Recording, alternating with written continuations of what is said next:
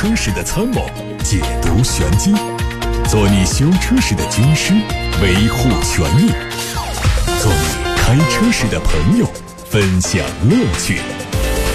调频九二七，傍晚六点半，董涛说车，只和车友在一起。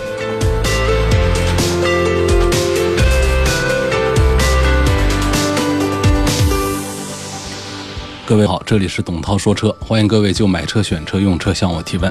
看新闻，几经推迟，新一代的奔驰 AMG A45 4MATIC 终于确定会在今年七月份全球首发。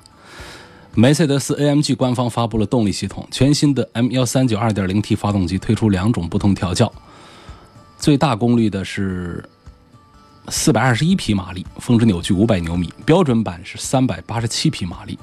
峰值扭矩四百八，这款发动机还将用在 AMG CLA 四五以及 GLB 四五等车型上。奥迪官方正式发布了全新一代 A 六 Allroad Quattro 车型的官图，它提供铝制和黑色两款外观的选装包，还有越野套件加入。动力方面是三种不同调教的 3.0T V 六。结合奥迪四十八伏轻混，它最大功率分别是两百三十一匹、两百八十六匹和三百五十匹马力，传动系统都是八速手自一体。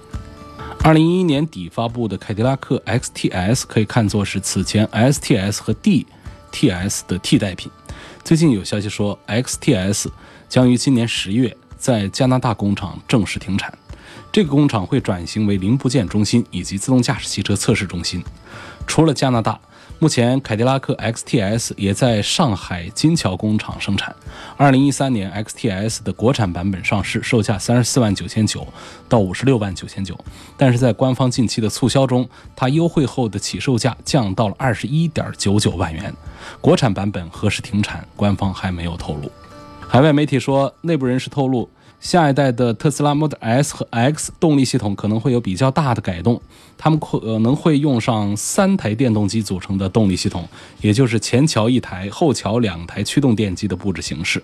单体电池也有更新，从而提高了续航里程。在 EPA 工况下，Model S 的续航里程超出六百四十四公里，Model X 也会接近这个水平。此外，在外观和内饰的设计上，新车会采用 Model 3的极端。简约主义风格将于今年九月份开始投产。特斯拉还在近日发布了一项名为“自动驾驶系统紧急信号处理”的新专利。车辆某些信息可能会因为等待计算机处理而被延迟执行，从而导致一些重要信息得不到及时处理。而特斯拉的新专利描述了两种解决方案，旨在提升在紧急情况下的反应能力，并进一步提升车辆在自动驾驶状态下的安全性能。起亚发布了一款新款。凯尊的草图计划近日正式发布。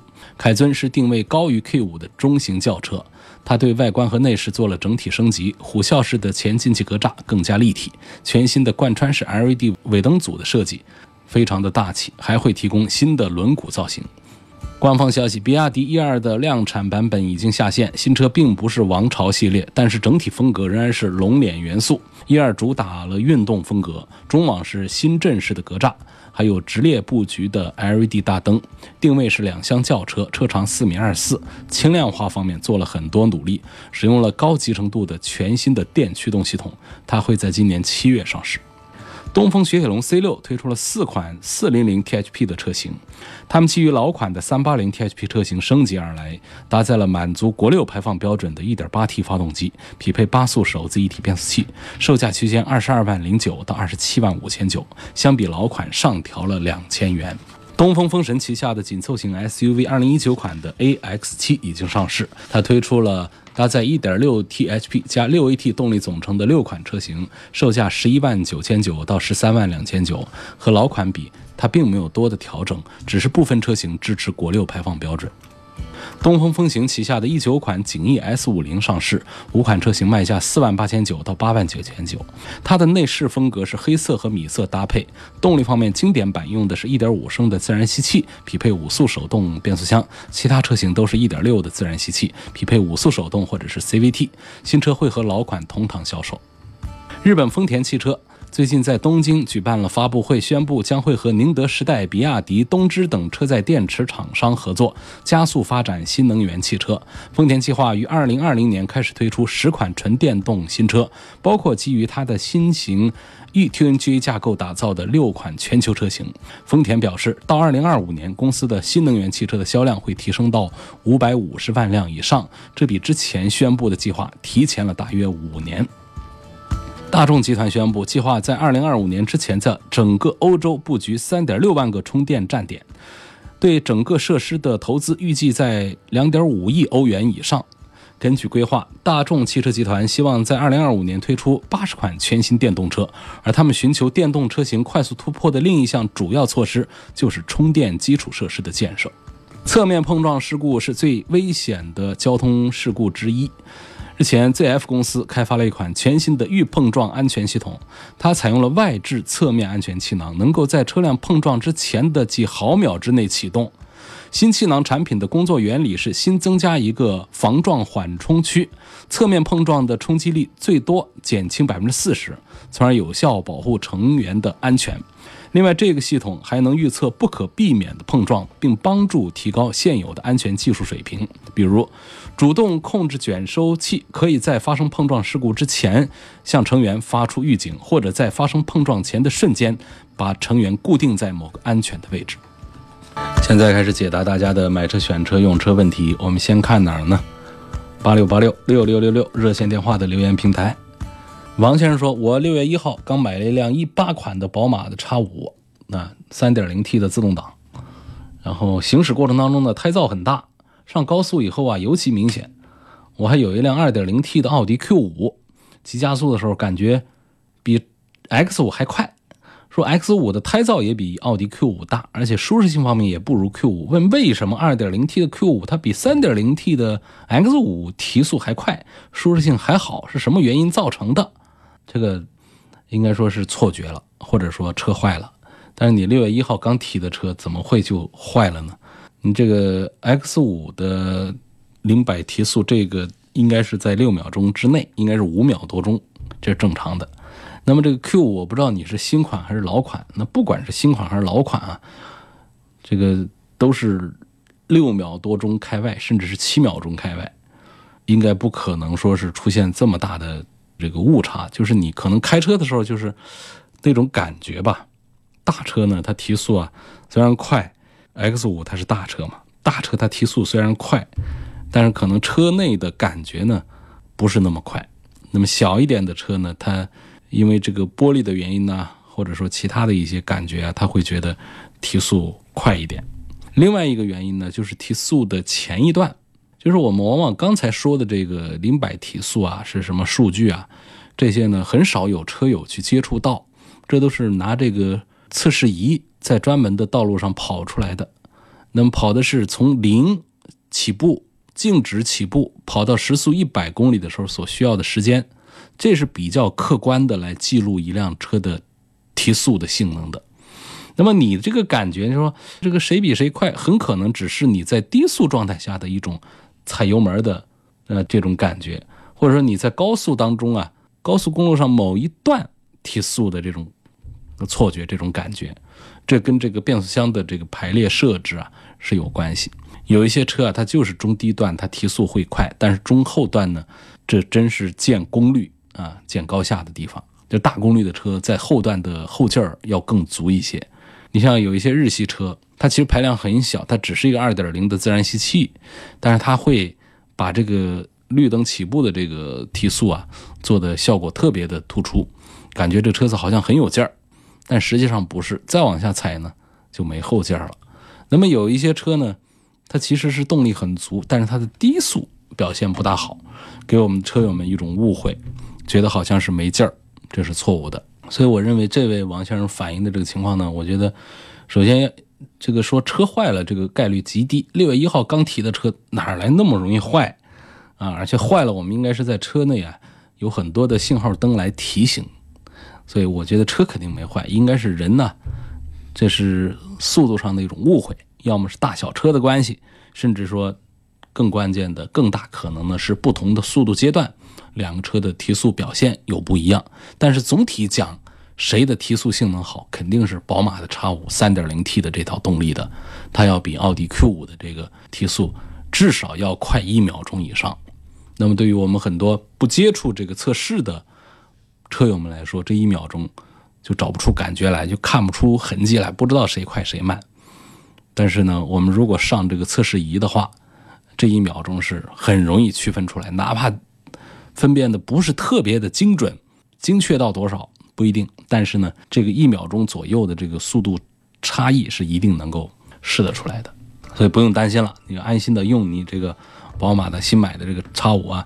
那么第二个问题说到这个舒适性好坏的问题，呃，他提出这个宝马叉五的这个胎噪大，这个跟这个。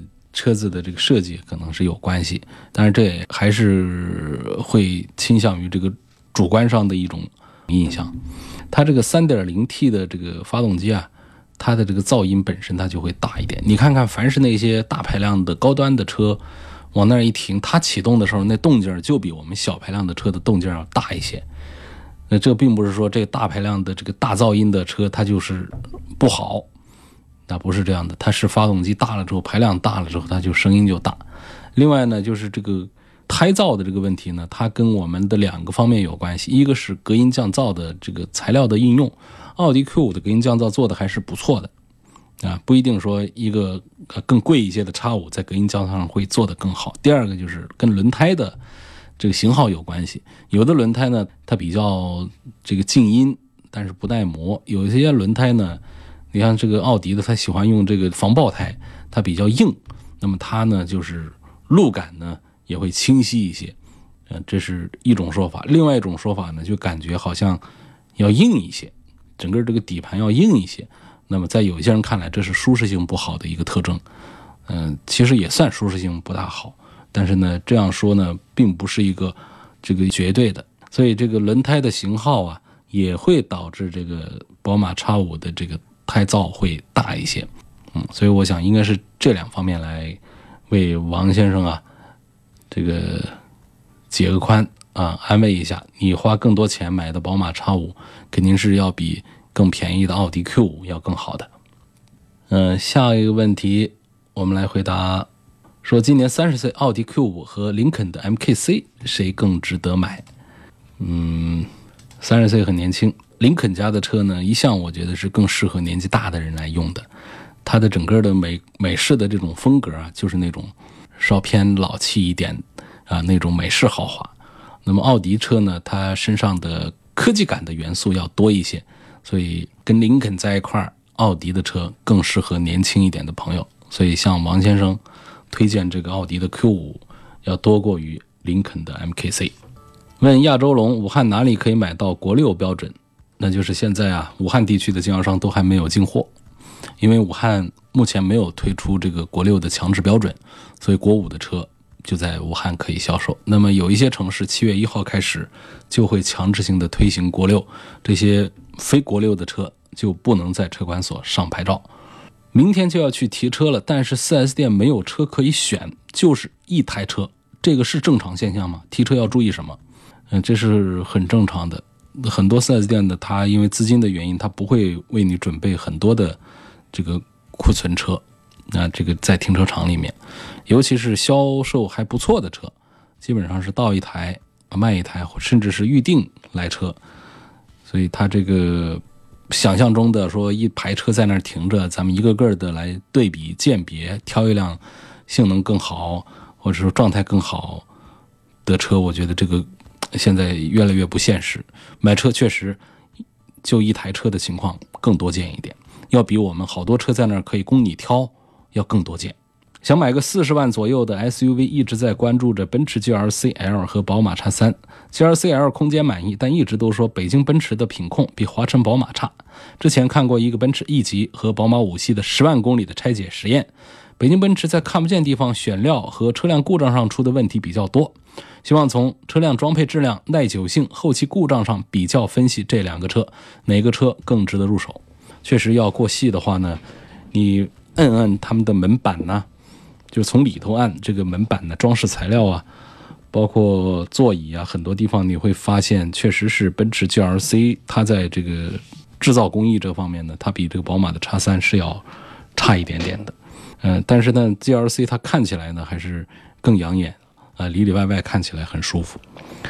呃，宝马叉三也好，还是宝马其他产品也好呢，它是更注重于在这个选料这方面的这个运用的，所以你这个判断是对的。就是不管我们做不做拆解实验的话呢，现在其实车圈里面对这两个品牌旗下的产品呢是有了呃很清晰的一个认识，就是宝马的车同型号的话呢，它会做的用心一些，但是呢，奔驰的车呢，它更加的豪华，更加有档次，更加的受人欢迎一些。所以两个品牌旗下不同的车呢，有的销量它高一点，有的销量。它高一点，其实打的不分上下的。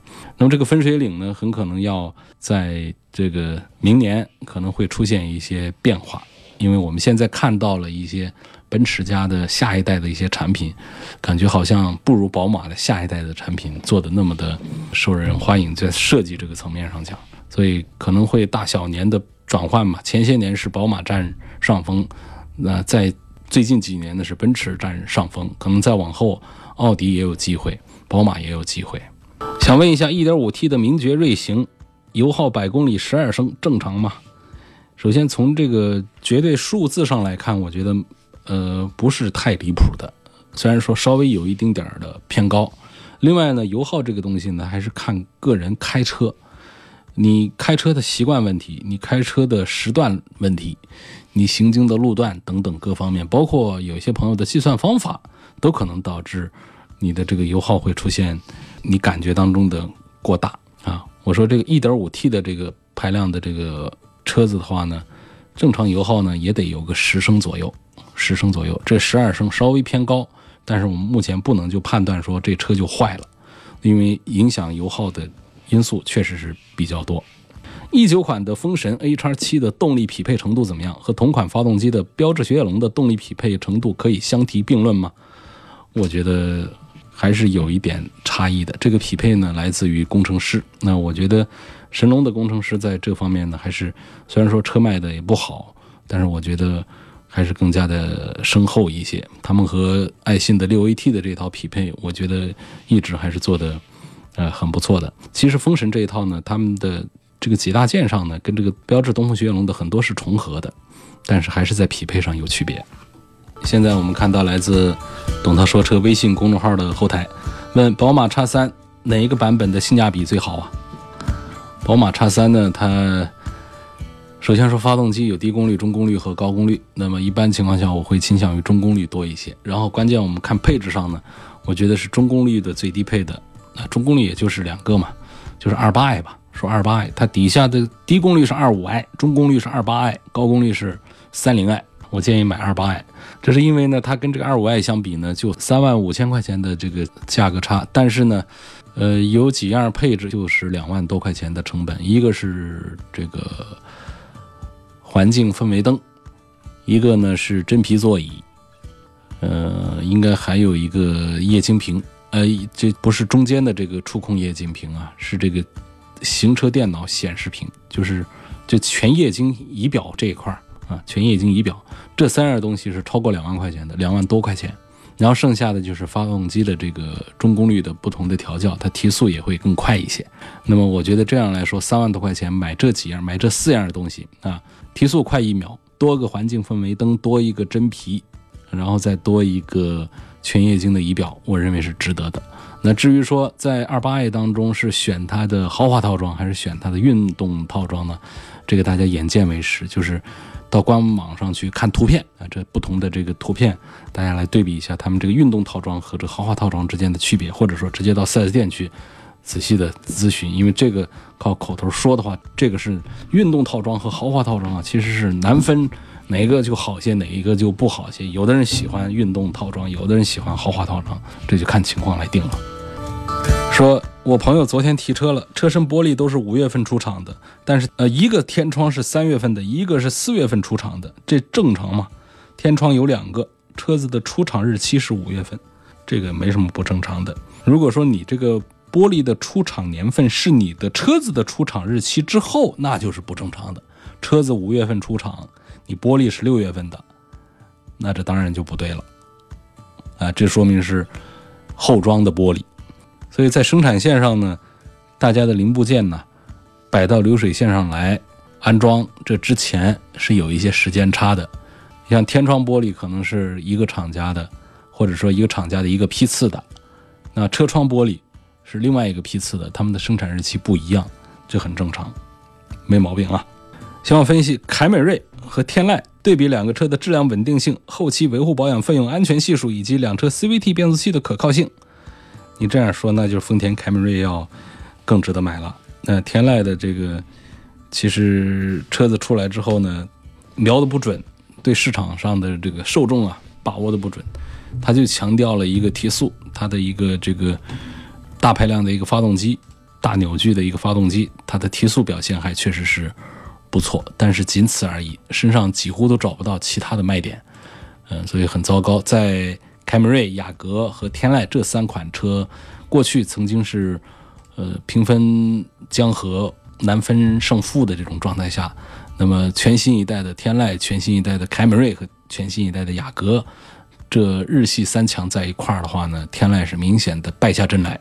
所以，除了它的 2.0T 的这个发动机啊，号称是这个 B 级车里面提速最快的，除了这个之外。其他它身上的那些，包括悬挂软的老毛病又回来了，啊，整车的这个操控性能表现也不好。那么这样的话，我们有必要上那么一个提速特别变态的这么一个两百五十匹马力的二点零 T 发动机吗？因此来说呢，网友的眼睛还是非常的明亮的，那觉得这款车还是搞错了。所以这个天籁现在的卖的形势就不好，而雅阁和这个。凯美瑞这两款车在那儿比的话呢，综合比呢，还是大家认为雅阁的各方面做的要更加的平衡一些，包括驾驶感受也更好一些。那凯美瑞也是把这个方向上瞄的有点跑偏，就像天籁的跑偏，天籁把一个提速当做一个卖点来宣传。那么这个凯美瑞呢，它的人群其实并不是太喜欢它那么年轻的外观和那么呃有一些非主流的这个中控的设计。所以呢，赶走了很多的他应有的客户。其实这些车的客户们是在慢慢的变年轻，但是没有我们汽车厂家的设计师想象的变年轻的那么快，仍然是这么一个中年的人群在考虑着凯美瑞、天籁和雅阁。那么我们的车的设计语言还是要更符合我们主流的中年人的审美胃口，这是。我们汽车厂家是应该更早一点明白这个道理。我觉得大众是特别明白这个道理，所以他家的不管是迈腾也好，还是帕萨特也好，一直销量还不错。现在看到的是来自董涛说车微博上的提问，有位姓陈的网友说：四十万落地的轿车啊，呃，不想买奥迪 A 四，不想买奥迪 A 六，也不想买奔驰 C，然后就比较中意奥迪，希望评价一下 A 五是否值得买。买它哪一个配置？低功率比高功率慢多少？呃，低功率的 2.0T 呢是190匹马力，高功率是250匹马力。你看这数字上就是一个是比较偏快的，一个是比较正常的。如果你要去测的话，应该是在一秒钟左右的区别。这一秒钟的区别呢，就像今天节目一开始的那位朋友的一个提问，我的解释是一样的，就是我觉得百分之八九十的人根本就开不出来这一秒钟的区别。哎，这一秒钟。这一秒钟可能体现在这个测试仪上比较明显，自己开的话呢，不是你很急的加油的话，可能感觉都是一样的。第二个呢，就是建议买它哪一个配置，这个是否值得买？实际上从这个性价比上来讲呢，从来都不是像这个单数车，这个奥迪的 A 五啊、A 七啊，它从来都不是讲究性价比的，它讲究的还是这个性能上。还有这个外形上，它要区别于 A 四、A 六啊这些产品，所以包括宝马家的和奔驰家的这个类似的呃这个规律都是有的，尤其是宝马和奥迪的这种区别。宝马家呢，它讲的是这个双数，双数的性价比都要比单数要差一些，但是呢，就因为这个性价比要差一些，可能很多人就吸引了他去买。就要买性价比差一点的，为什么呢？因为不是所有人都要追求性价比的。他有的人他追求的是我要比你的车要贵一点，我要比他们的车在外形上要拉风一点点，这样的车我才会买。你又便宜又接车，我反而还不要。就宝马家的这个双数车就是这样一个道理。比方说四相对三，四系和三系，啊，这个六系相对于五系啊这样的一种感觉。那么奥迪家呢，就是单数和双数的区别，这个 A 五相对 A 四，A 七相对于 A 六，就这种关系，就是这种差异化的这种打法，就是满足不同的人群的这个需求。像 A 五呢，它身上就它通过是发动机都的是用的是一个型号，包括变速器，但是呢，它就通过一些调教啊，底盘的调教啊。动力衔接的调教，它会让 A 五的操控性能就要比 A 四的就要好一些。同时，它在外形设计上呢，A 五的就要少一点、少见一点，要拉风一点。所以它价格呢就会比 A 四的明显的卖的贵一些。这时候你拿着这个配置单在那儿比它们的尺寸、比它们的配置的话，比完之后肯定得放弃 A 五啊。那怎么比得过 A 四呢？所以这就是我刚才说的这个道理。这些车它不是在卖性价比，它卖的是个性和运动这方面的一个比较小众一点的市场的。所以我首先我还是支持，呃，看中 A 五的可以买它。至于说是买它的什么版，要时尚版呢、运动版呢、敞篷版呢、这个硬顶版呢、四驱版呢，非这个就是一分价钱一分货，一直相信这个道理啊。它从便宜的优惠完了就是三十几万，到贵的到五十几万，它这都是有自己的道理。你这个。预算你说落地四十万的话呢，大概就是你得买它的最低配啊，买最低配，而且是低功率的最低配了。问标致五零八 L 这个车怎么样？推荐哪一款？我觉得这是在如果要是比样子的话，样式上讲，在这几款这个合资厂的中型轿车当中呢，我觉得它算是做的很得体的。这个样子呢，既时尚好看，又不是像凯美瑞那样的非主流。呃，既有时尚好看的元素，也不是说像一些德系产品一样的做的那么的街车化的那种感觉，所以从形式上我是认可这个标致五零八。那么它有一些和海外版的配置呢，让一些车迷们挖出来吐槽，这个我觉得也不必要太在意，因为毕竟本土化了，这得接受这个现实。第二个呢，它毕竟是现在就卖这个价格，我们不能对它要求太高，比方说我要无框车门。这无框车门呢，咱们神龙工厂会不会造？我觉得还是能造啊，应该是会造。但是呢，这一无框车门，那肯定显然的这个成本它就高了去了。你看现在它的起价 1.6T 的自动挡十五万多，你还要求这个车是无框车门啊，还要整体掀背，这就有点儿呃太苛刻了啊。所以我觉得十几万的价格来买这个车还是划算的。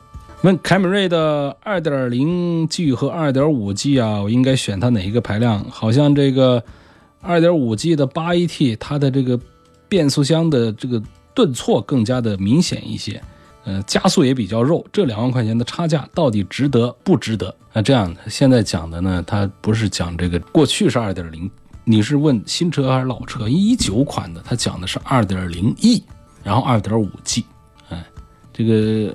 我觉得买凯美瑞啊，还是买它一个节油，买它一个舒服就行。嗯，倒是不建议、不推荐买它的更高排量的，什么2.5升的这个动力去。我觉得就买它的便宜的2.0的就可以，因为这个日系车呢，它本身在调教上不会让你觉得很慢，它的这个低速起步啊、中低速常用的这个速度段呢，你会觉得挺好用，甚至于搞不好。让很多人开这个二点零的，在中低速下慢慢跑，它都开不出和二点五的区别来，这都是有可能的啊。本身呢，它的二点五呢也不是特别大的马力和这个扭矩，它都是做的这个自然吸气的嘛，所以我觉得还是买它的这个二点零的啊，性价比要更好一些。买这些合资的这个中外合资的这些中级车的话呢，我们还是要追求它的这个性价比。那么，二点五的包括和八速手自一体的这个匹配，我觉得跟这二点零和 CVT 的匹配相比的话呢，实用的优势并不突出。现在我们看到来自微信的公众号的后台，我的朋友的本田思域啊是二零一七年加价买的，上一次在高速的时候呢，地板油超车，尾气有一秒钟的蓝烟请问这正常吗？我在后面跟车，嗯。猛加油，地板油，这个有一阵子呢，发动机里面没有燃烧好，没有燃烧好呢，它就排出了有色烟雾，这个是正常的。